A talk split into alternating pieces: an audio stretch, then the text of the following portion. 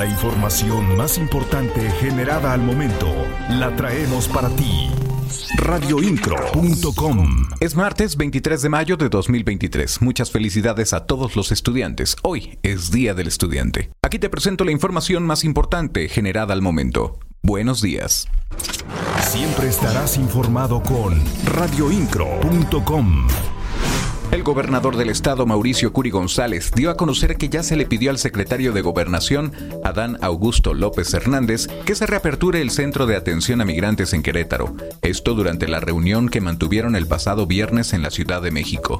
Refirió que este martes recibirá la determinación del Instituto Nacional de Migración para atender a los cerca de 150 migrantes que se encuentran en la entidad. Quedamos de hablar el día de mañana, quedó el de hablar con la gente del Instituto Nacional de Migración y que el día de mañana me bueno, cerca de 150. Los que están acá y, que están en algunos, algunas condiciones complicadas y tenemos que estar muy al pendiente. Están dispersos, la Secretaría de Gobierno está muy al pendiente, los está buscando, está atendiéndolos y está viendo en qué situación migratoria está y poderlo con mucha coordinación con la Delegación de Las noticias de Querétaro están en radioincro.com.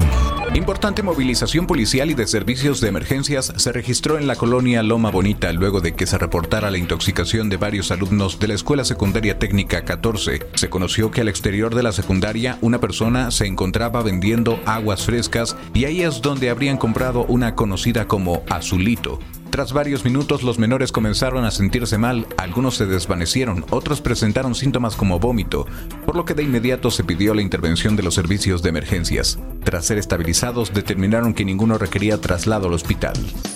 Radioincro.com, el medio en que puedes confiar. El presidente municipal de Querétaro, Luis Nava, junto con vecinos y vecinas, recorrieron el condominio Puerta del Encino 121, donde constataron las obras de mejora que se realizan gracias al inicio de la cuarta convocatoria del programa Dignificación de Condominios radioincro.com. Fernando González Salinas, secretario de Desarrollo Urbano y Obras Públicas, informó que las lluvias que se presentaron este fin de semana en Querétaro sí provocaron el retraso de obras en 5 de febrero. Apuntó que este retraso se registró en la zona de Zaragoza, Tlacote y Universidad. Sin embargo, aseguró que las lluvias no afectaron los trabajos de reingeniería que se llevan a cabo. González Salinas indicó que durante dichas lluvias no fue necesario poner en marcha el cárcamo de rebombeo. Las noticias de Querétaro están en radioincro.com. La secretaria de Gobierno, Guadalupe Murguía Gutiérrez, aseveró que no se permitirá que los franeleros operen en el estadio Corregidora. Esto debido al incidente que se registró el sábado en los estacionamientos que se encuentran a las afueras del estadio y cobrar a los conductores apuntó que hubo acuerdos para evitar que cerrara en la 57. Actualidad informativa. Radioincro.com. El titular de la Secretaría de Desarrollo Sustentable, Marco del Brete, anunció la apertura de la convocatoria 2023 del programa Impulso Nafin, el cual consiste en un esquema de créditos para las micro, pequeñas y medianas empresas instaladas en el Estado. Dicho programa se realiza en conjunto con Nacional Financiera. Siempre estarás informado con radioincro.com.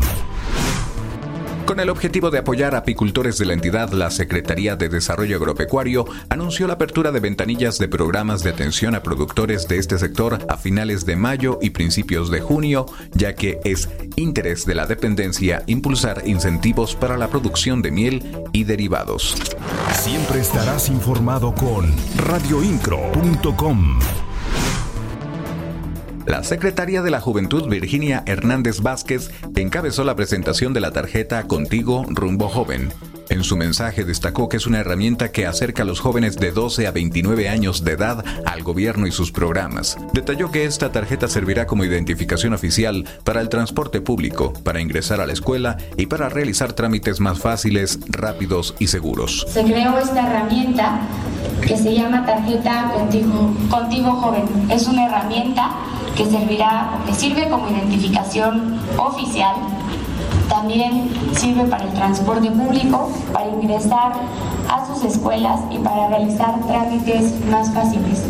Esto, toda su documentación estará arriba en una misma plataforma y cuando un joven quiera ir a CEDESOC a sacar una beca, con solo su número joven van a poder tramitarla o si quiere ir a sacar su tarifa unidos, va a ser lo mismo. Esta misma tarjeta sirve en, en el transporte público radioincro.com. Tengo más noticias para ti en nuestros servicios informativos. En la voz Juan Pablo Vélez. Estás mejor informado. radioincro.com.